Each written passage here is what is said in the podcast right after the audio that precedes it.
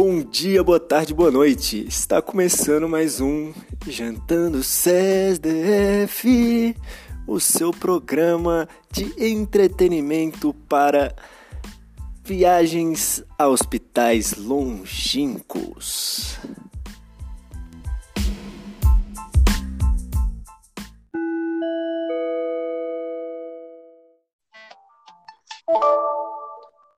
Querido, Opa, beleza? Vou- Agora vamos entrar em trauma torácico. É isso, começando agora o segundo episódio de Jantando SES. Attention. Attention, please. Então bora. Então, bora. Então fala, meu chefe. Fala aí, meu chefe, qual é? O que que tu manda? Então, do trauma torácico. Vamos começar com o pneumotórax, né? Isso, perfeito. Arzinho, que seria o quê? Um arzinho entre as pleuras, tá? Com o ar acumulando ali, tá ligado? Ele pode ser simples, hipertensivo e aberto. Uhum. As difer... Vamos começar diferenciando, né? Os três: simples, hipertensivo e aberto. O simples, o que que é o simples? É, Seria só aquele arzinho entre as pleuras tranquilo. Não muito grave, tranquilinho. E seria isso. O quadro clínico dele Uhum. seria o quê? Humor vesicular re- reduzido e hipertimpanismo. Simples, fácil, tranquilão. Mas tem o hipertensivo. Dá teu papo aí no hipertensivo.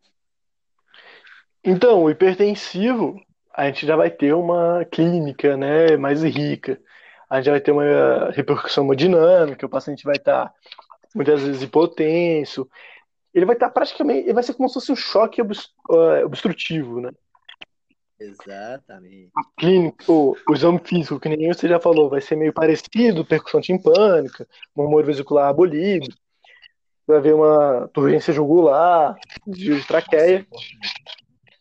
Só que o que é importante, sim, para saber se, se é hipertensivo é, é a repercussão hemodinâmica, né? Então, se tem hipotensão, se tem um choque obstrutivo ali, você está diante de um tó- pneumotórax hipertensivo. E o aberto, deu pau. É, o aberto é, como o nome- o próprio nome já diz, né?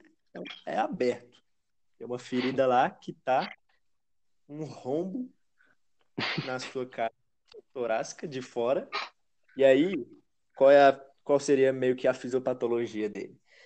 É, quando você vai respirar, se esse, esse furo que você tá com esse furo for maior do que é, a luz traqueal, na verdade eu vi maior do, maior do que dois terços que a luz traqueal, é, o ar teria uma preferência por entrar não pela sua respiração normal, pelo buraco que você tá no tórax, tá ligado?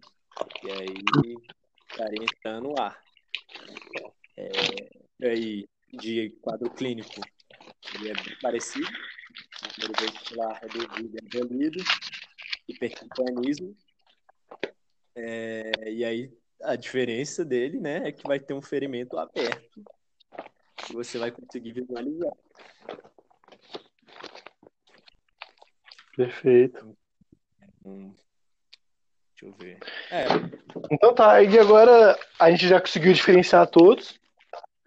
Exato. É, qual é o tratamento? Ah, lembrando, você viu que a gente fez a diferenciação aqui como? Pela clínica, tá? É, Então, exato. não é para fazer, não precisa de, de raio-x. Você nunca vai fazer raio-x. Se você encontrou essa clínica no paciente, cara, você já corre, você já faz uma toracocentese, já adiantando que o tratamento, faz uma toracocentese, Principalmente hipertensivo. principalmente Hipertensivo. Quer dizer. Se tu ficar fazendo raio-x, moleque, tu tá de Você não precisa de sacanagem. raio-x é, é um erro médico fazer isso. Mas então, já adiantando, o pneumotórax hipertensivo, ele tem essa conduta. A primeira conduta é, você vai fazer o tratamento imediato ou definitivo. O tratamento imediato é a toracocentese de alívio. Então você vai pegar o paciente que vai fazer a toracocentese de alívio e ela mudou, tá? Antigamente era feito no segundo espaço intercostal, hoje não é mais. Hoje a gente faz no quinto espaço intercostal, entre as linhas axilares, anteri axilares médias e anteriores. Uhum. O segundo espaço intercostal continuou, só que na criança. E aí é no segundo espaço intercostal na linha hemiclavicular. Exato. Tá? Daí você vai fazer o, o, é o toracocentese alívio, que é só um tratamento imediato, mas não é definitivo. E aí depois dela você tem que partir para o definitivo. Qual é o definitivo? Toracostomia, com selo de água. Lembra, toracos tem esse S, não é toracotomia, é toracostomia. E o local é o mesmo. Você aproveita que você fez ali no quinto espaço intercostal, você já tem, fez a lesãozinha lá, você continua ali, você abre, enfia o dreno, e é isso. Exatamente. Já o tratamento do pneumotórax simples, nem sempre você vai precisar fazer alguma coisa. Fala aí, Matheus, quando você vai precisar fazer alguma coisa no? Nas as ocasiões que vai precisar fazer? É. Hum, eu não vi isso não, hein? Dá teu papo. O pneumotórax simples, você, você não precisa fazer nada, no geral. Você não precisa fazer nada. Por quê? Porque não tem repercussão é, hemodinâmica. O paciente está bem. Ele tem um pouquinho de ar ali, mas ele está respirando normal. Tá tudo bem, tá tudo normal. Quando você vai fazer alguma coisa, se o paciente for voar de avião, for ser transportado de avião, ou se você precisar fazer uma via aérea avançada, uma via aérea mecânica, você precisa drenar. Porque tanta, via, tanta pressão positiva de uma via aérea mecânica, tanto a viagem de avião, ela favorece muito que esse pneumotórax se transforme em um pneumotórax hipertensivo. Então você precisa fazer isso, tá? E o aberto, como é que faz? É, mas eu não tinha visto isso não do simples. Mas então simples, tipo assim, quando você não precisa fazer essas coisas, você faz o quê? Analgesia e só? É, não, o cara tá bem. Ah, demorou. Demorou. Tá. Aberto, né? Uhum. Aberto, a conduta vai ser aquele curativo de três pontas, né? Uhum. Tu mete o curativo de três pontas no ferimento dele, que estaria aberto. Por que, que você faz esse curativo de três pontos? Porque vai ficar uma pontinha livre quando ele tentar respirar, que o ar entraria, vai fechar. É, esse seu curativo vai fechar e não vai deixar o ar, o ar entrar. E aí, quando você expirar, você vai deixar o ar sair. Uhum. Pela, pela ponta que não está fechada. Por isso que você não pode fechar a quarta ponta. E também você faz a drenagem também, a toracostomia, no, no mesmo lugar lá. Quarto, quinto espaço intercostal, entre a linha axilar média e anterior. Isso. Lembrando que esse curativo três pontos é aquele tratamento imediato, então assim que eu trocar na rua você faz isso, mas que definitivo você tem que fazer a toracostomia, né? Aí beleza. A gente pegou, fez a drenagem e o paciente não melhorou o que, que a gente faz? Bom, você vai checar a técnica. Às vezes o tubo está dobrado e não está saindo porque está dobrado, não está tendo passagem. Às vezes você não abriu o dreno. Ou então o paciente pode ter tido uma lesão de broncofonte. Se o paciente tiver tido uma lesão de broncofonte, como é que você vai fazer o diagnóstico? Você vai fazer broncoscopia. E se você confirmar o diagnóstico, o tratamento é com toracotomia. E aí você vai abrir o tórax e, e rafiar a lesão ali, né? Tá, tá. Entendi. Mas na verdade, primeiramente, você viu que não deu certo, não melhorou. O que, que você faz? Coloca um segundo dreno. É? Você observa, você vê a técnica, vê se, se a intubação foi seletiva, se tá indo para um pulmão só e sei lá. E se não, você coloca o segundo dreno. Uhum. Não. E aí esse segundo dreno seria tipo Do outro lado. um pouquinho assim, Não, do outro lado. só. Sacou? Entendi. No mesmo local então, né? Só que do outro lado. É. Entendi, meu filho. É, tá. Agora, você tem alguma coisa pra falar de. É, não, só cuidados com o dreno. Você tem que fazer uma. Deixar ele fazendo fisioterapiazinho. Estimular. Ele dá uma andadinha, né? Você não tem que Isso. estimular ele ficar deitado. E analgesia pesada. Pesada. É isso. Porque Ah, se o paciente tiver com dor e não respirar de bem, ele pode piorar Exato. a lesão, causar uma insuficiência respiratória ali, enfim. tranquilo. Fazer atelectasia, né? É, também tem as, a questão da retirada do dreno. Tu viu isso certinho? Hum, Porque eu eu não sei se eu vi tão certo assim. Tipo, tu tem Eu não tenho nada disso. Não, Enfim, mas- então o que tu falar tá valendo. É, questão da retirada do dreno seria, primeiramente, quando a etiologia estiver revertida, claro, né? Se a etiologia está revertida, não tem mais o porquê se está com dreno. Também tem a questão do débito, É, tem que estar com a cada 20 horas de, do débito lá no, no, no dreno, né? Você também tem que analisar Uhum. o aspecto do dreno. Por exemplo, se tiver amarelado, sanguinolento ainda, você ainda não consegue tirar. É, e também não pode ter escape aéreo, tá ligado? Aéreo Uhum. seria tipo aquelas bolinhas lá. Aí não pode ter escape aéreo. Isso. Então você só tira quando não tiver mais escape aéreo. Seriam esses que eu tinha visto. Perfeito. É, Hemotórax aí. é, tem mais Tem mais alguma coisa? Não. Hemotórax. O que, que seria o hemotórax? Sangue no tórax.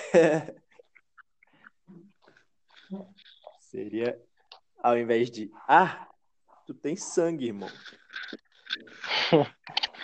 Então, é só pensar qual seria o quadro clínico, qual seria a diferença dele para o pneumotórax. O murmúrio vesicular estaria diferente dele? Não, também estaria reduzido. E, e quando você vai fazer a percussão, ele vai estar hipertimpânico? Claro que não. Ele vai estar maciço, porque é sangue. Ele não vai estar hipertimpânico. Então, essa é a, uma diferença do quadro clínico do hemotórax. É isso. Uma Também- questãozinha que caiu já no CESDF foi qual é a principal causa. Hum, Na verdade, não foi essa, né? Ele foi falando que a principal causa de laceração de é, ou a prim- principal causa de hemotórax era laceração de vaso intercostal. Na verdade, ele colocou laceração de vaso costal, foi isso. Uhum. E aí, certo ou errado?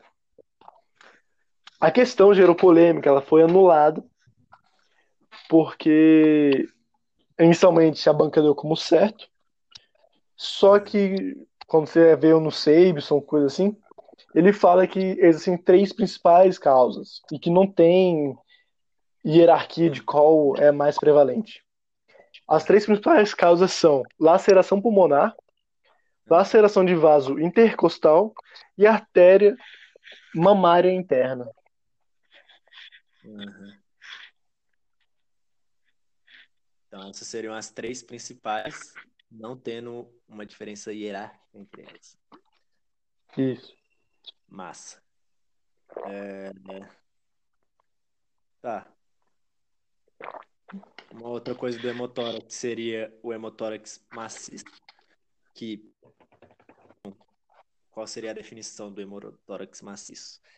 Mais de 1.500 ml em 24 horas ou mais de 200 ml por hora nas primeiras horas. Isso. Seriam essas as definições, né? Sim. Mas esse 1500 ml é tipo assim, imediato. Você drenou, começou a sair, começou a sair e não parou. Sim, sim. Rapidão saiu pra caralho. Uhum. É, tu não vai esperar 24 horas pra ver se saiu 1500, tá ligado? É. Mas tá. É, Outra também é necessidade de, de transfusão persistente. Você fica transfundindo e não melhora. é Isso verdade, também é. um indicativo, né? De hemotórax maciço. É. Apesar de ser um indicativo mais esquecido, assim. Aham, verdade. E aí, beleza, como é que você trata? Fala aí. Conduta. É, você não vai fazer toracocentese de alívio. E. É, porque não faz sentido. É, nenhum. Você faz drenagem em selo d'água. Toracostomia com selo d'água. Exatamente. Toracostomia, sempre lembrando do. Exato. Então, acho que já dá pra partir pro C, né? Tá há pouco tempo ainda, eu acho que dá pra fazer o C ainda nesse episódio. O que, que você acha, Matheus? Ah, deixa eu ver. Três. Ué. É, você seria o quê? que você tem? Ah, tem tórax instável também, na real, né? Verdade, tórax instável. Esse dele. Tórax instável. Tórax instável. Definição, dá, dá o papo. Tórax instável, velho, é quando tem mais de duas fraturas é, consecutivas Em duas co- consecutivas. Exato. em, du, é, em duas costelas consecutivas, em pelo menos duas costelas consecutivas, e são duas fraturas é, na costela, né? Tipo, na mesma costela. Uhum. É, são duas fraturas na mesma costela em mais de uma costela consecutiva. Isso é tórax instável. E aí a questão é, tu vê, tu vê, tu fraturou ali, tá? Ele vai ter uma clínica muito engra... muito típica, né? Que eles chamam de como é que é? Respiração paradoxo? Como é que é? Eu esqueci isso. Paradoxo. Paradoxal. Inspiração paradoxal. Isso, respiração paradoxal, exatamente, exatamente. Respiração paradoxal. Cara, o cara vai inspirar e aí vai descer Exato. essas costelas. Todo o tórax ele vai expandir, mas essas costelas vão descer. Na hora que ele expirar, ele vai, ele vai, o tórax vai diminuir e essas costelas vão sair, vão ficar proeminentes, né? E assim, o que, que tu vai fazer ali? Tu vai enfiar uma placa e vai fazer fixação tipo ortopédica? Não, eu não preciso fazer isso. Uhum. Você só tem que, velho, dar muita analgesia Muita, muita. tratar, fazer o suporte ali, dar oxigênio. Porque se você não der analgesia, o paciente não vai respirar bem. Se o paciente não respirar bem, ele tem muito chance de fazer uma atelectasia e aí piorar o caso. Então você dá muita analgesia e é isso. Não faz nada. Tá tudo bem. Exato. Tranquilo. Tranquilidade. É... Tá. Aí agora então. Vou pra. Hum? Agora você quer ir pra o quê? Agora é o C, né? C, C.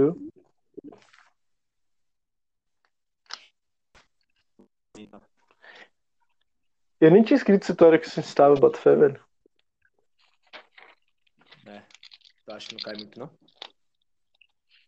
Até que cai, já fiz algumas questões disso. Ah, tinha sim, mas eu escrevi lá depois, não sei porquê. É, lombra. Que Beleza. Vai, é C. Circulação. Choque. Cara, então é o seguinte. Isso aqui é bem simples. O cara começou a sangrar, tu não vai sair tacando um monte de água nele, um monte de soro, um monte de ringa. Não, porque o cara tá sangrando, tu vai tacar sangue, tu vai tacar líquido nele, volume, ele vai aumentar o volume, vai perfundir, ele vai melhorar o choque, só que ao mesmo tempo ele vai começar a sair mais, vai começar a extravasar mais, vai começar a perder mais, então vai ser muito pior. Então essa reposição de essa reposição volêmica tem que ser muito cuidadosa. Por isso que eles falam que você dá mil, você dá mil ml, ponto. É isso, mil ml. Uhum. Na criança você faz 20 ml por quilo e ponto. Você não precisa fazer mais também. Se não adiantar, você vai acionar o, o protocolo de transfusão maciça. E aí você pode pensar em fazer ácido tranexânico. Uma grama intravenoso. Sendo que você pode fazer o ácido intranexânico até, três até as primeiras três horas. E se você fizer a primeira até as primeiras três horas, você pode fazer depois é, mais uma grama ao longo de oito horas. O ácido tranexâmico, o que, que ele é? É porque é o seguinte, quando você começa a dar muito volume para paciente, você começa a diluir plaquetas, você começa a diluir e todos os fatores de coagulação ali, e ele piora a sua sua hemostasia. Então você dá o ácido tranexâmico para fazer uma hemostasia, para fazer para trombolizar, né? Ele é um antifibrinolítico. Então ele vai ajudar a, trombo, a trombolizar. Uhum. Não trombolizar, né? Assim, fazer hemostasia. Aí beleza, é isso. Agora outra parte bem importante do choque é saber classificar ele em um, dois, três ou quatro. Só, eu não tinha visto isso.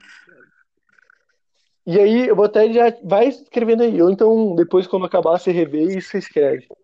Sim. Mas é muito fácil de decorar. Tem uma lista enorme, tem uma tabela enorme. Mas como é que a gente decora? Como é que a gente sabe? Você precisa basicamente saber a PA e a frequência cardíaca do paciente. E isso que você classificar. Por quê? A classe 1 e 2, o paciente tem uma PA normal. O paciente só vai ter uma PA diminuída na classe 3 e 4. Uhum. A frequência cardíaca do paciente na classe 1 está normal também. Na classe 2 já está já tá taquicar, já tá taquicárdico, já está com mais de 100 batimentos por minuto. A classe 3, mais 120. A classe 4, uhum. mais 140. Então, só com essas duas informações você já mata quase todas as questões sobre isso. Uhum. A gente também consegue saber, pela classe, quanto de sangue o paciente perdeu. Na classe 1 é até 750 ml de sangue. O que seria mais ou menos aquele paciente que doou sangue. Que dá uma bolsa de 500 ml ali e pronto. Esse paciente é classe 1, não tem taquicardia, não tem é, diminuição de PA, ele está bem. Se você doar mais que 750 ml, que seria mais de 15% de sangue, aí ele já começa a ter um aumento de frequência cardíaca. Na classe 3, seria mais de 1.500 ml. Seria mais de 30% do paciente, de perda de sangue do paciente. Que a PA já diminui. Na classe 4, já são 2.000 ml. A gente considera que o paciente tem por volta de 5.000 5.000 ml, né? Então, na classe, na classe 4, já tem perda de mais de 2.000. Já tem uma perda de mais de 40% de sangue. Uhum. Beleza? Então é isso. Outra coisa importante é que você vai ter que monitorizar o paciente, ver se ele está realmente respondendo a essa hidratação, essa expansão volumétrica que está dando para ele. E aí como é que você vai ver? Você vai ver a diurese. Você vai ver se ele está desidratado pela diurese. Qual é uma diurese boa? Para adulto, 0,5 ml por quilo por hora. Para uma criança, 1 ml quilo hora. Para um recém-nascido, 2 ml quilo hora. Uhum. Tem também nessas novas diretrizes aí que no pré-hospitalar a primeira medida deve ser o controle de sangue. Então, se o paciente está sangrando lá, a primeira medida é fazer um curativo compreensivo. Mas isso é novo, as provas ainda não estão abordando dessa forma, continuaram abordando o ABCDE. E se colocar, vai ser, tem que ser pré-hospitalar também. Tá? Uhum. Uma coisa muito importante dessa, dessa circulação é a fratura pélvica. A fratura pélvica, a mais problemática, é a fratura pélvica em livro aberto. Você faz uma fratura bem ali na no pubis, na sínfise pública. Uhum. E aí você abre. E essa, por que, que ela é problemática? Porque você vai fazer um choque, sangra muito e não para, e é um choque venoso. Isso é uma questão, isso é pegadinha. Não é sangue arterial, é sangue venoso. Uhum. Ele não é tão comum, mas é o que mais cai em prova e ele é o mais complicado. Se você vê o paciente que está com essa instabilidade na pelve, o que, que você faz? Você pode tentar amarrar com algum suporte, mas a maioria das vezes não tem. E na maioria das vezes você faz, pega um, um lençol e amarra bem nos trocânteres do paciente, nos trocânteres do, da, do fêmur do paciente. E você amarra e, e fecha e aperta bem. Isso você já vai estar tamponando, de certa forma, esse sangramento. E muitas vezes é o suficiente para estabilizar o paciente. Uhum. Se porventura não conseguiu estabilizar e tiver sangue é, intraperitoneal, você vai ter que fazer laparotomia. E aí você abre barriga e é cirurgia. Se não tiver sangue intraperitoneal, você faz um tamponamento pré-peritoneal e anjo embole, embolização, foi mal. É. Anjo embolização. E é isso, acho que a gente, eu já matei, acabei matando aí você já. Esse daí é o C inteiro, então, que tu acabou de dar o papo. Foi. Assim, tem, mentira, tem outras coisas também. O paciente que tiver sangramento ali, perto do pênis, se tá, se tá, se tá tendo secreção sanguinolenta pelo pênis, pela uretra, se você perceber que tem alguma lesão no períneo, você nunca vai fazer sonda, você nunca vai fazer cateterismo. Antes de você fazer cateterismo, você sempre tem que fazer a uretrografia retrógrada para avaliar se tem realmente alguma lesão. E se tiver, você não vai poder fazer o cateterismo e você vai fazer uma citostomia suprapública. O que é a citostomia suprapública? É você praticamente enfiar uma agulha, uma agulha ali na região suprapública, né? Então acima do pubis, em direção ao à bexiga, para você fazer a drenagem, assim, de urina, enfim, do que tiver. Sem que passa pela uretra, porque ela provavelmente tá, le- porque ela tá lesada, né? Você fez a uretrografia retrógrada, viu que estava lesada. Uhum. E a última coisa do C é o tamponamento cardíaco. Exato. O que que é o tamponamento cardíaco? É o sangue que saiu, que extravasou e ficou entre a pleura e o coração. Como vai ter muito sangue ali na pleura e no coração, o coração não vai conseguir expandir, não vai conseguir dilatar, não vai conseguir receber o sangue e não vai fazer um débito suficiente. Exato. Logo, ele vai estar como se fosse fazendo, ele vai estar fazendo uma hipotensão, ele vai estar fazendo praticamente, ele vai estar fazendo um choque. Obstrutivo. E aí, isso. Exatamente. E aí, a clínica dele é a tríade de Beck. Tu sabe a tríade de Beck? Beck.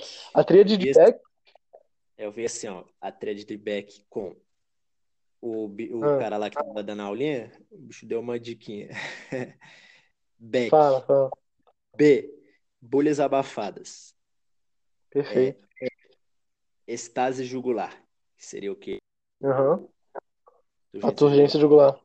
Isso. E Isso. C. Choque. Que seria a hipotensão. Então, Beck. Muito bom, gostei. Gostei. Não sabia que eu não gostei. E aí, adianta você dar volume para esse paciente? Ele tá em choque. Adianta dar volume para ele?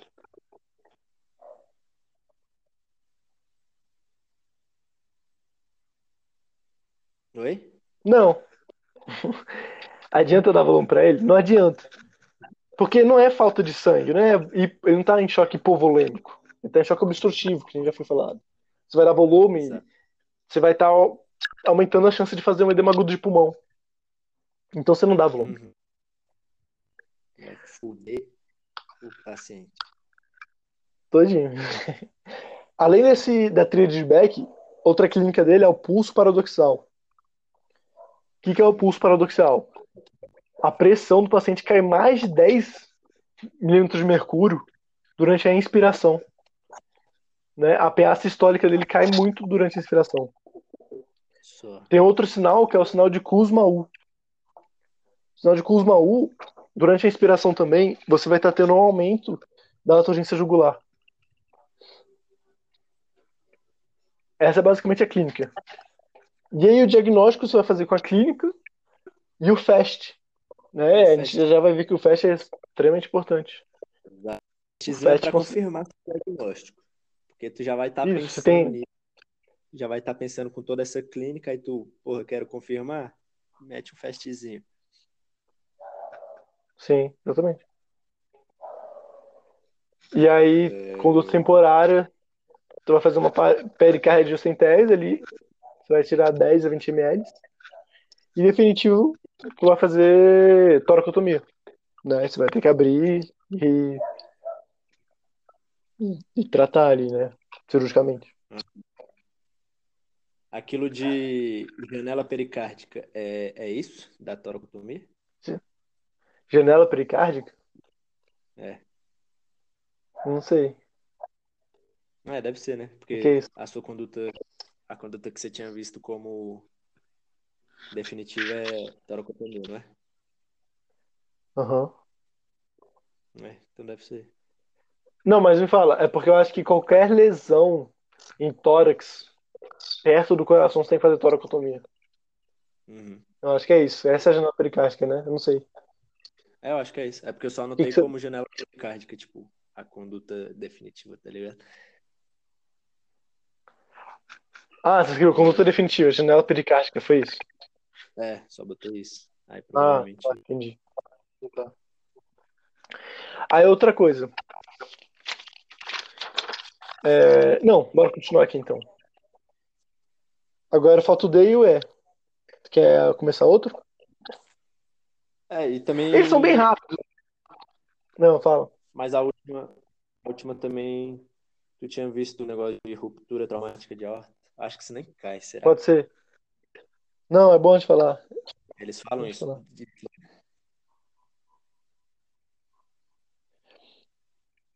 vou falar aqui rapidinho então. Lesão de aorta. Laceração de aorta, né?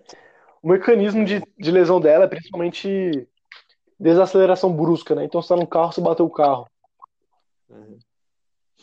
Né? Porque a aorta ela não é presa. A aorta é presa só ali no- no começo no coração e lá embaixo, assim. Então quando você bate, a aorta por inércia vai continua indo pra frente, né? Então ela meio que roda, gira. No que ela gira, ela acaba abrindo mas ela, e lacera. Qual é o lugar que mais tem esse sangramento? Vixe, nem sei. Que era é, perto do ligamento arterioso, que seria um ligamentozinho assim é, do coração e da aorta. Então seria no início da aorta descendente, Uhum. é o lugar que mais sangra, que provavelmente vai ter acometimento. É isso. E aí, a lesão de aorta ela é muito grave, né? Geralmente ela tá naquela tríade mortal da morte. Geralmente Ela é o número um. Ela mata direto, porque. Só que às vezes ela é. A lesão é bem embaixo, bem na base ali. Acaba tamponando e acaba que não mata de cara. E aí a pegadinha em prova é que é o seguinte: o paciente chega assim, ele tá com lesão de aorta, você não precisa tratar ele na hora. Porque se ele sobreviveu até ali, ele aguenta o dia inteiro. Ele aguenta quase 24 horas. Bem. Então, se ele não morreu de cara, ele aguenta 24 horas. E aí você pode analisar tudo antes e depois tratar essa lesão de aorta. Uhum. Mas lógico que você vai. Você não vai deixar ele sem nada. Então você vai dar um beta-bloqueador para diminuir. para você não ficar também forçando ali, né? E piorando. Você vai dar esse remedinho. E depois você faz uma toracotomia. Depois você faz uma terapia endovascular, alguma coisa assim, e, e trata de fato. Exato. Mas a gente nem falou da clínica dele, né? Do diagnóstico dele. O diagnóstico dele é basicamente, sei lá, um o principal, o melhor, é a ortografia, né? Esse é o padrão ouro. Só que o que a gente mais faz é anjo TC de tórax. Uhum.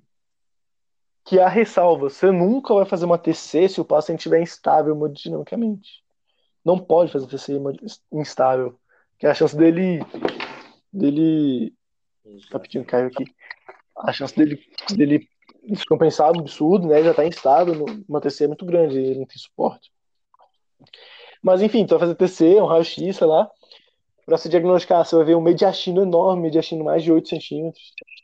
Você vai ter a perda do contorno aórtico e um desvio da, da traqueia, do, da traqueia desviada para direita. E é isso. Para é falando aqui, o D. Só falar o D e o E rapidão, que é bem rapidinho. É, é o D tu vai ver o Glasgow. É, exatamente. Ah. O D, tu vai ver o Glasgow, vai ver as pupilas, vai ver as extremidades. E o E, tu vai tirar a roupa do paciente, vai ver se ele tá com alguma fratura, coisa assim. E prevenção de hipotemia. Então tu vai cobrir ele com cobertor, tudo mais. Hum. E aí hum. fecha. É que tu quer falar do, do Glasgow, né? Tu quer trinchar o Glasgow, é isso? Não, o, Glasgow, o Glasgow a gente fala quando for TCE, tá ligado? Fala TCE, pode ser então. Então é isso, finalizamos por aqui. E o próximo é trauma abdominal, que aí o Felipe Perfeito. vai dar o papo. então, voltando. Valeu. Até mais, galera.